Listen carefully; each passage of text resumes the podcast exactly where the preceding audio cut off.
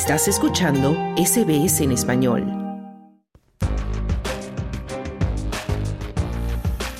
Australia.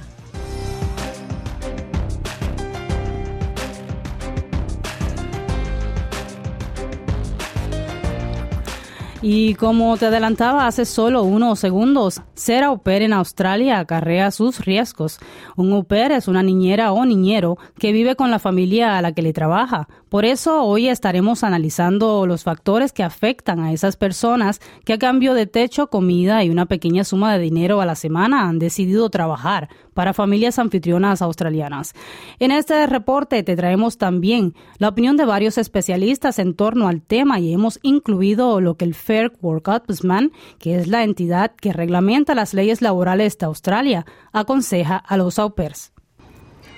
Cuando Patti Guerra, una joven peruana que llegó a Australia en el 2019, pisó por primera vez la tierra de Melbourne, se enamoró de este país.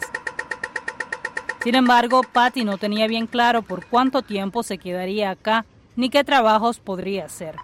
Por lo que en aras de disfrutar al máximo su experiencia, sin el estrés que implica encontrar una renta, la joven peruana decidió aventurarse como au pair y buscar una familia anfitriona que la acogiera en el seno de su hogar a cambio de trabajar para ellos como niñera. Vives con una familia, te proveen de alimentación, te proveen de una habitación, algunas familias te ofrecen con baño privado, en mi caso a mí me lo ofrecieron y me ofrecían un pocket money de algo de, si no me recuerdo, 300 dólares semanales. Era cash in hand, no pagaba taxes, o sea, era una cosa que les convenía a ellos, pero también me convenía a mí. Al igual que Pat y muchos otros jóvenes han visto este tipo de convenios con familias anfitrionas australianas como la vía más factible para vivir en este país mientras mejoran su idioma o se aclimatan al nuevo entorno. Y mi intención más que todo de venir a Australia no era gastar dinero, sino realmente disfrutar mi experiencia migratoria migrando a otro país. Y entonces no me preocupé tanto por el tema económico, sino que nada más quería cubrir todos mis gastos, trabajar un poco y el resto del tiempo estar libre para poder irme a conocer personas, irme a fiestas. Y aunque existen en Australia diversas agencias que a cambio de una tarifa se dedican a facilitar todo el proceso de búsqueda y contratación de los au pairs, Patty optó por acudir a las redes sociales, una práctica que según ella es la vía más popular que muchos jóvenes utilizan para encontrar a las familias anfitrionas decidí entrar a una página en Facebook que se llama Au Pair in Melbourne y a otra página que es Au Pair in Australia, si no me equivoco. Y en ese entonces habían varias familias que publicaban y mencionaban, ¿no? Hola, somos una familia de tres, cuatro, cinco, estamos buscando una au pair. Entonces, lo bueno de, de estas páginas de Facebook es que tú realmente puedes elegir como pair qué familia tú, tú quisieras. Y elegí una familia siguiendo un gut feeling y, y, genial, o sea, yo puedo decir que mi experiencia ha sido muy bonita porque yo sí hice un clic casi instantáneo con la familia. Esta es también la experiencia de Diana Rojas, una colombiana que también trabajó como au pair para varias familias australianas y quien comenta que en su caso ser au pair le permitió sentirse en familia a pesar de estar lejos de los suyos. Uno llega acá sin familia, sin amigos, sin nada, y pues el hecho de ir con ellos, de que si se van a pasear, pues lo llevan a uno, que piden comida a un restaurante, lo, también lo tienen a uno en cuenta. Yo recibí regalos de ellos, eh, ambas familias fueron muy comprensivas conmigo a la hora de, los estudios, el tiempo para estudiar, el tiempo de trabajar era totalmente diferente. Yo tuve muy, muy buenas experiencias. Pero no todos nuestros entrevistados tuvieron experiencias positivas como perse en Australia. Así lo confirma la historia de una pareja de mexicanos, quienes nos han pedido total anonimato. Ellos confiesan que tras perder sus trabajos en el 2020 como consecuencia del cierre masivo de negocios que ocasionó la pandemia, trabajar como au pair fue en ese momento la única opción disponible para hacer frente al desempleo. Según nos comentan, aunque se suponía que ambos iban a trabajar de 30 a 40 horas a la semana, sus jornadas laborales terminaron convirtiéndose en más de 50 horas por un pago de tan solo 250 dólares semanales. Esta pareja de mexicanos confiesa que mientras trabajaron como au pairs se sintieron sin libertad y sin privacidad. Y comentan además que hasta sus dietas fueron controladas de manera extrema. Otra historia no muy positiva es la que nos cuenta esta joven a quien llamaremos Claudia para proteger su identidad. Ella nos cuenta que como pair experimentó violencia verbal, pero que también estuvo al borde de experimentar violencia física a manos de su empleador, una persona de la cual no revelaremos ninguna información personal, salvo que trabajaba dentro de los servicios policiales australianos, algo que en las propias palabras de Claudia la hizo sentirse en una situación de desventaja total y de vulnerabilidad de extremo. Fue terrible, horrible, fue tan tan horrible. Una vez sí me fui a ver como un concierto en la casa de un amigo y llegué un poco más tarde de lo que generalmente llegaba. No lo hice nunca durante todo el tiempo que estuve con ella, solamente fue esa vez. Eh, me empezó a gritar horrible y me echó de la casa. Me dijo que me fuera ya, o sea, ese día no me iba a dar ni, me, me daba media hora para arreglar mis cosas y que tenía que irme ya. Pero yo pensé que esa señora me iba a pegar porque esa señora me estaba gritando así, o sea, súper cerca. Fue tan, tan, tan terrible la forma en la que me trató, todo lo que me dijo y echarme de la casa, así, dejarme como sin dónde dormir esa noche. Eh, fue muy difícil para mí y yo no lo podía creer. O sea, fue algo muy, muy, muy terrible para mí. Pues no esperas, no esperas que te pase algo así cuando, pues yo sé que yo hacía las cosas bien, que yo quería a la niña. Fue una experiencia muy traumática. Por la, la, naturaleza del trabajo de esta persona, yo sé que yo tenía todas las de perder. Si esa señora me pega, si esa señora me hace algo, o si esa señora quiere, dice cualquier cosa de mí y yo, ¿y a quién le van a creer? ¿A mí o a ella? O sea, si esa señora me hubiera puesto la mano encima, yo no tenía cómo probar que yo no había sido la que había ocasionado el tema.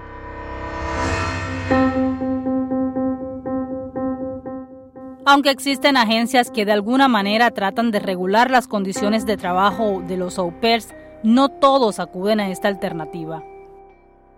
Por esta razón, generalmente no existen contratos legales ni regulaciones en pie que controlen el pago, las horas laborales y las condiciones de trabajo a las que se enfrentan los au pairs. Jóvenes que por encontrarse en un país ajeno y viviendo bajo techo ajeno pueden verse expuestos como Claudia a situaciones de abuso de poder por parte de sus empleadores. Y que yo no tenía no, sabía qué hacer, o sea, quién acudir en ese momento. Eh, de hecho, fui como aquí al día, los días siguientes, fui al departamento de bienestar del colegio y no me dijeron mayor cosa, no me, no me dieron herramientas como para afrontar la situación, porque yo tampoco sabía si eso de pronto iba a tener consecuencias. Entonces yo creo que la vulnerabilidad fue fue en ese momento en el que yo no tenía a quien acudir, en que pasó todo eso y yo no tuve a quien decirle y de hecho en, en el colegio pues, me, me, escucharon y ya y, y no pasó de ahí. Pero según nos cuenta Claudia, también existen au pairs quienes han sido contratados por medio de agencias y quienes han acudido a las mismas para hablar acerca de las situaciones que han experimentado con las familias anfitrionas. Sin embargo, Claudia opina que la voz de un au pair no siempre es escuchada y que en muchas ocasiones sus problemas son catalogados como el simple resultado de un mero choque cultural.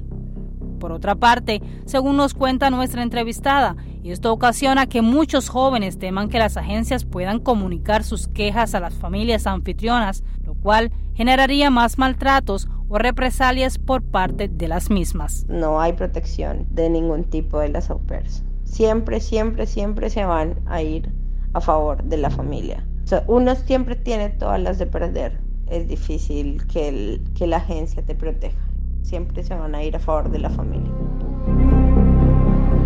Y este, según Claudia, podría ser uno de los motivos por los cuales los au pairs sufren en silencio mientras se aumentan sus responsabilidades, su carga laboral, las horas de trabajo y los abusos por parte de algunas de estas familias anfitrionas. Maltratos que en ocasiones, según expresan nuestros entrevistados, podrían rayar en esclavitud doméstica o estar matizados de violencia verbal y física. Yo creo que se desdibuja también los derechos que tú tienes como trabajadora y que el hecho de que te estén dando casa y comida y que te sí, que te estén de pronto dando algo de dinero, te convierte inmediatamente en la propiedad de ellos. O sea, y es muy cierto, la realidad es que hay muchas familias que, que tienen problemas de violencia familiar, entonces debe ser muy terrible llegar a una familia con estos problemas, ¿no? Sí, uno yo escucho todos los días cosas horribles que pasan de muy malos tratos, de experiencias mucho más difíciles, porque aunque yo lo sufrí, pero sé que hay gente pasándola de pronto mucho peor, que vienen de, de países con un contexto sociales mucho más complicados, que de pronto llegan sin dinero. O también el tema de madres solteras, por ejemplo que llega la au pair y es, ok, yo me voy a trabajar, tú, culpa, tú ocúpate de los niños. Entonces, eso tampoco es ideal, que yo también lo, lo escuché de primera mano de una chica que tenía 20 años y este, estaba muy desanimada porque dijo, esta no era mi idea de venir como pair, ¿no? Y muchas veces la au pair no tiene para dónde ir, no tiene otra opción. Entonces, pues se sigue sometiendo por necesidad. Según Juan Rincón, agente migratorio, aunque los programas de au se presentan como oportunidades que pueden ser realmente beneficiosas para ambos bandos, en ciertas circunstancias también pueden esconder realidades más oscuras. Él opina que la proliferación de plataformas de Internet que no supervisan la fiabilidad de los perfiles al poner en contacto a familias anfitrionas con los au y la domesticidad de este tipo de trabajo podrían ser las causas principales por las cuales las historias de experiencias negativas de au pairs aquí en Australia se van haciendo cada vez más comunes. Hemos encontrado eh, abusos y, cosas definitivamente muy negativas para las mm, estudiantes o los estudiantes que trabajan como niñeras o niñeros eh, sin ningún otro tipo de intermediario. ¿Qué pasa? Como es trabajo doméstico, es muy poco regulado. ¿Qué es lo que nosotros recomendamos? Y yo pienso que, que es lo importante, que aunque sea un trabajo doméstico, un trabajo de niñera, no está exento de ninguna de las normas laborales en Australia. El salario mínimo, las, las vacaciones, el superannuation cuando se llega a un mínimo, todas esas reglas aplican. Entonces es muy importante que la persona que esté trabajando como, como niñera o como nani, pues se dé cuenta que tiene derecho a todo ese tipo de cosas. Y desde el primer momento diga, bueno, que esto es un trabajo y tenemos que manejarlo como un trabajo.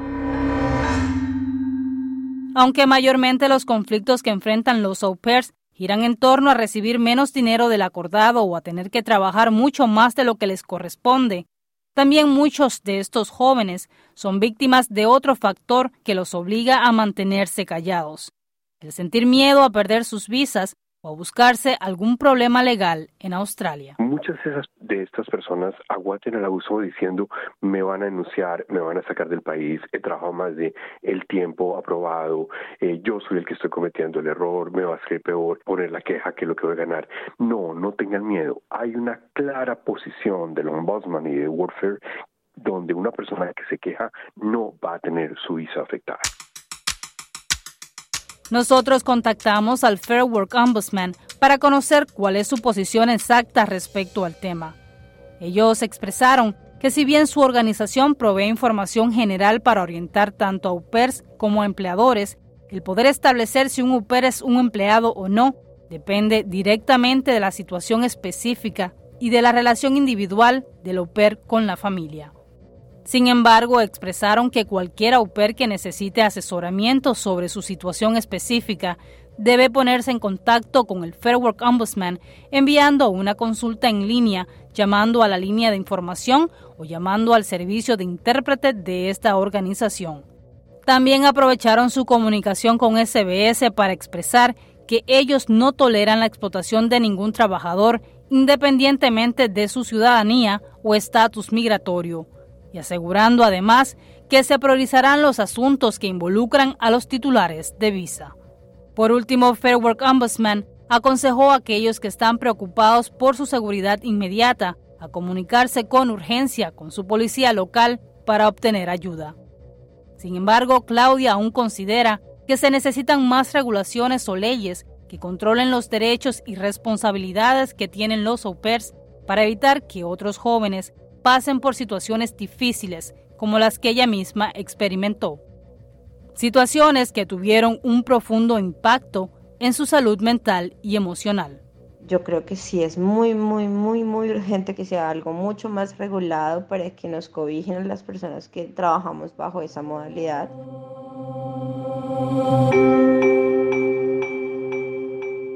Según la psicóloga mexicana Jessica Lule, quien es terapeuta en Brisbane y quien ha tenido pacientes que han sufrido experiencias traumáticas como PERS, es precisamente la inexperiencia, la falta de madurez y la juventud de muchos au pairs lo que contribuye a que estos se vean incapacitados de plantar cara a las familias anfitrionas y de exigir sus derechos.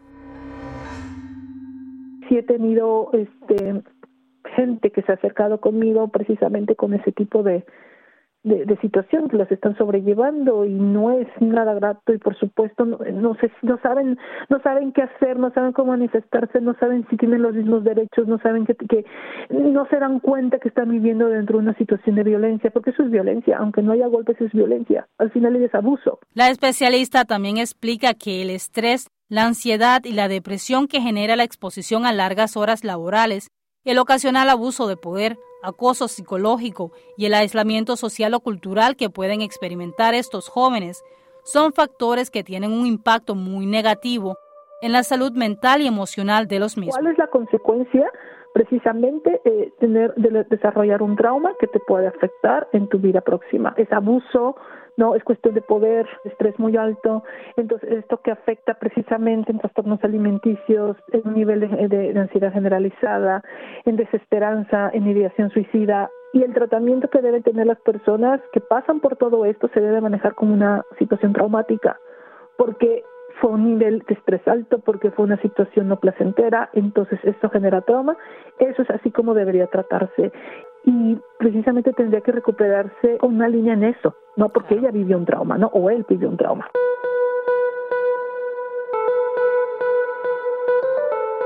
Aunque algunos de estos jóvenes que trabajan como pers tienen la suerte de establecer conexiones positivas con familias australianas y de vivir experiencias enriquecedoras, también existen aquellos que por la falta de regulación de sus condiciones de trabajo están expuestos a formar parte de lo que podría denominarse como esclavitud rosa. Una situación no profesional en la que sus derechos básicos se ven vulnerados, convirtiéndose de esta manera en figuras invisibles dentro de los fenómenos regulatorios laborales. Bueno, definitivamente este es un tema bien complejo. Nosotros desde SBS Spanish alentamos a las personas que puedan encontrarse en este tipo de situaciones a seguir los consejos ofrecidos por los especialistas. Busca ayuda y también guía en el conjunto de información y recursos que ofrece el Fair Work Ombudsman y que está disponible en más de 30 idiomas, incluido el español. O llama a la línea de información de esta organización en el número telefónico 13 1394. Y si requieres de un servicio de interpretación gratuito, llámalos al 13 1450. Aquellas personas que no desean ser identificadas pueden hacerlo de forma anónima. Ellos garantizan que los titulares de visa con derechos laborales pueden buscar asistencia sin temor a que se vean afectadas sus visas.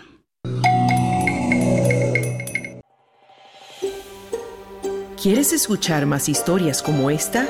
Descárgatelas en Apple Podcasts, Google Podcasts, Spotify o en tu plataforma de podcast favorita.